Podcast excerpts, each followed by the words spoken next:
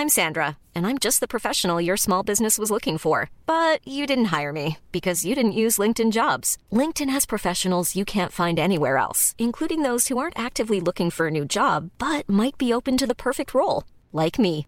In a given month, over 70% of LinkedIn users don't visit other leading job sites. So if you're not looking on LinkedIn, you'll miss out on great candidates like Sandra. Start hiring professionals like a professional. Post your free job on linkedin.com/people today. Heraldo Podcast, un lugar para tus oídos.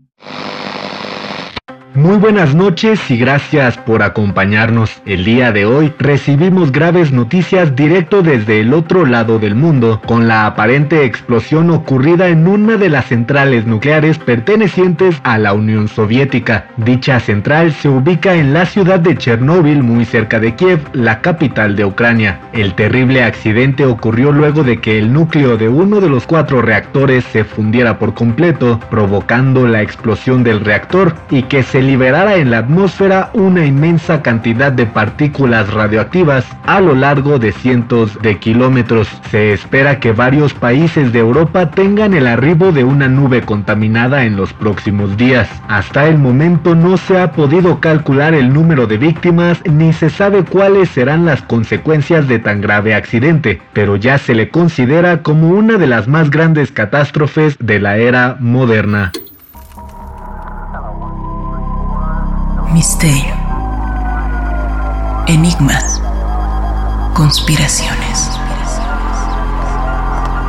Archivos secretos de El Heraldo de México.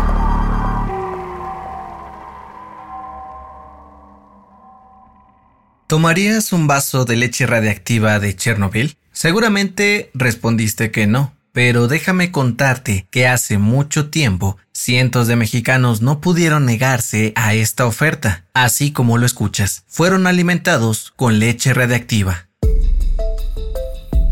Todo comenzó el 26 de abril de 1986 en Chernobyl, donde se desató uno de los desastres nucleares más grandes de todos los tiempos. Al explotar el reactor número 4, la radiación generada se esparció a kilómetros del epicentro. Una nube radiactiva cubrió gran parte de Europa del Norte, lo que provocó una lluvia contaminada con elementos como el cesio 137 y el cobalto 60, los cuales son altamente tóxicos y pueden generar cáncer, malformaciones y daño hepático en las personas. La lluvia tóxica cayó sobre grandes pastizales de zonas como Irlanda, los cuales son utilizados para alimentar al ganado que se utiliza en la producción de leche, carne y otros derivados. Las vacas que se alimentaron de estos pastizales radiactivos quedaron completamente intoxicadas, provocando que su carne y leche fueran peligrosos para el consumo humano por su alto contenido de radiación. Sin embargo, esto no le importaría a los productores de Irlanda que intentaron vender sus productos en América del Sur. Brasil fue uno de los países en los que se intentó mover leche en polvo contaminada. Sin embargo, el gobierno de este país evitó la compra por considerarlo un riesgo para su nación, haciendo caso también a las recomendaciones de la OMS de evitar comprar este tipo de productos por el desastre ocurrido en Chernobyl. El entonces embajador de México en Brasil, Antonio González de León, intentó alertar al gobierno de Miguel de la Madrid sobre los peligros de comprar leche en polvo a los productores irlandeses, que intentarían mover su mercancía en nuestro país luego de fallar en Brasil. Sin embargo, sus advertencias fueron ignoradas por el entonces secretario de Salud, Guillermo Soberón Acevedo, y fue así como aproximadamente 29 mil toneladas de leche en polvo contaminada entró a México, luego de ser adquirida por la Comisión Nacional de Subsistencia Popular, mejor conocida como la CONASUPO. Este organismo actualmente está extinto, pero en su época se encargaba de ofrecer a la población de escasos recursos alimentos de la canasta básica a un menor costo. Durante la década de 1980, ningún otro organismo podía importar leche, solo la CONASUPO. Fue así que el 13 de junio de 1987, tres barcos con leche en polvo radiactiva entraron por el puerto de Veracruz. Los bultos de leche pesaban alrededor de 25 kilos cada uno. Fueron descargados y distribuidos por la misma Conasupo a lo largo de todo el país. Sin embargo, como es costumbre en México, cuando se trata de un cargamento grande, durante la distribución hubo robo hormiga, y fue así como varios kilos de leche en polvo contaminada también fueron a dar al mercado negro. A ver tú, abre sus costales de allá para ver qué tienen adentro. Pero apúrate antes de que vengan los vigilantes. Mm, parece que es leche en polvo. Seguro nos dan un buen varo por ella. Bueno, ve preparando unos cuantos costales para llevarnos, pero rápido mientras busco otras cosas de valor. Las víctimas por consumir este producto no tardarían en salir a la luz. Uno de los primeros casos reportados es el que se presentó en la tercera zona naval de Veracruz, donde un gran número de soldados pertenecientes a la infantería presentaron malestar estomacal al mismo tiempo. La situación llamó la atención del vicealmirante Manuel Rodríguez Gordillo, quien estaba a cargo de esta zona militar y todos los días recibía un reporte con el estado de salud del personal. Esto no me está gustando nada. Ya son demasiados los soldados reportados como enfermos. Y la lista sigue aumentando, señor. A este paso nos vamos a quedar sin personal. Seguramente comieron algo en mal estado, o el agua tiene alguna bacteria. Tenemos que llegar al fondo de este asunto. Acompáñeme, cabo. El vicealmirante notó que todos los enfermos provenían del Batallón de Infantería de Marina, con sede en el aeropuerto de Veracruz, así que comenzó a indagar sobre la alimentación que se había ingerido en aquel lugar. Tras contactar al comandante del batallón, se pudo comunicar con el despensero, quien era el encargado de comprar todos los ingredientes de la comida en el batallón. Luego de un interrogatorio, se descartó que pudiera tratarse de algún vegetal en mal estado. Sin embargo, se supo que en el menú estaba un atole preparado con leche en un principio se pensó que podría tratarse de leche bronca y que ésta podría traer algún parásito o bacteria. Pero la teoría se descartó luego de saberse que aquel despensero había conseguido leche en polvo del robo hormiga, que suele darse en las aduanas. Algo en la mente del vicealmirante Rodríguez lo hizo conectar cabos sueltos y tuvo la gran idea de pedir una muestra de aquella leche para que se mandara a analizar por posible radiación, pues en aquellas fechas las consecuencias que había dejado el accidente de Chernobyl seguían preocupando a todo el mundo. Las muestras de leche en polvo fueron enviadas a revisar con el físico matemático Miguel Ángel Valdovinos, jefe del control ambiental de la nucleoeléctrica de Laguna Verde, quien también era buen amigo del vicealmirante Rodríguez. Lo que arrojó aquel análisis podría helarle por completo las venas a todos aquellos que fueran testigos del resultado.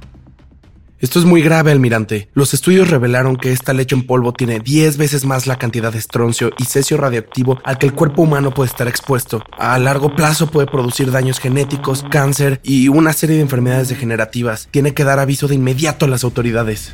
Con los resultados de los análisis en mano, el vicealmirante Rodríguez llamó a la aduana donde supuestamente habían comprado la leche radiactiva para informarles todo lo que había sucedido y pedir que le informaran de dónde había salido ese cargamento de leche en polvo. Fue ahí cuando se enteró que era la mismísima Conasupo quien había estado comprando leche contaminada de Irlanda para alimentar a las familias mexicanas. Si la leche en polvo llega a repartirse entre las personas, la radiación podría matar a miles. Hiring for your small business? If you're not looking for professionals on LinkedIn, you're looking in the wrong place. That's like looking for your car keys in a fish tank. LinkedIn helps you hire professionals you can't find anywhere else, even those who aren't actively searching for a new job but might be open to the perfect role. In a given month, over 70% of LinkedIn users don't even visit other leading job sites. So start looking in the right place. With LinkedIn, you can hire professionals like a professional. Post your free job on linkedin.com slash people today. Que Dios se apiade de nosotros. Pero, ¿cuál se supone que fue la versión oficial de este asunto? Todo indica que el gobierno hubiera preferido mantener en secreto todo lo que había ocurrido.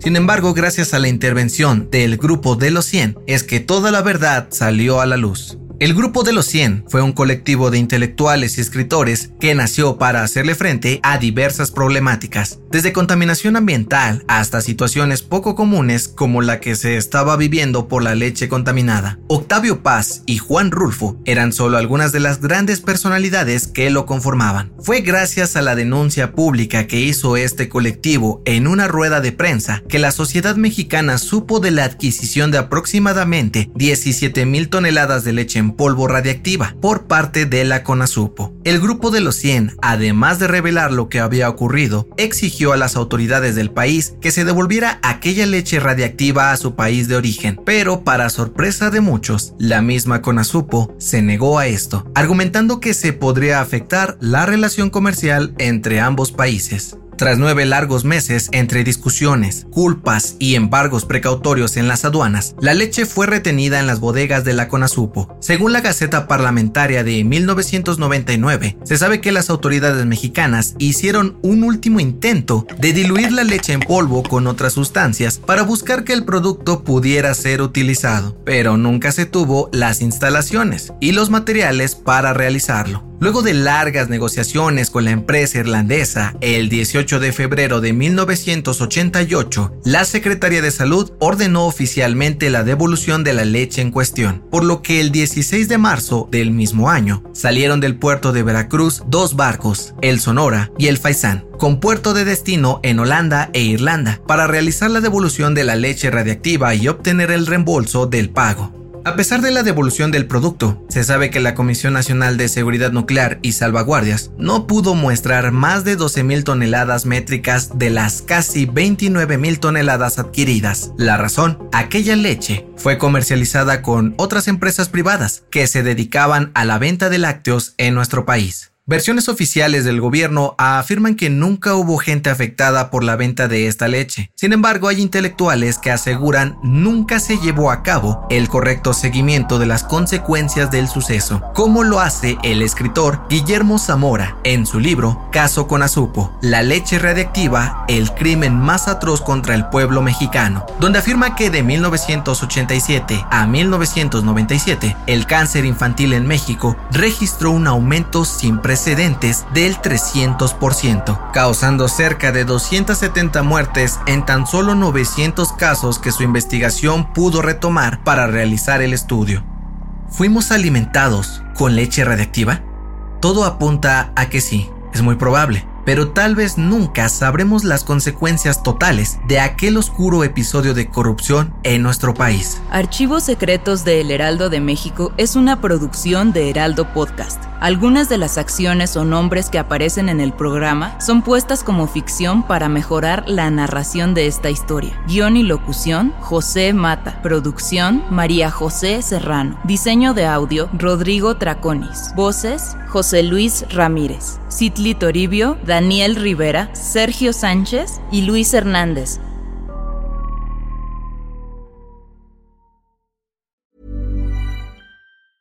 Hey, it's Paige DeSorbo from Giggly Squad. High quality fashion without the price tag. Say hello to Quince.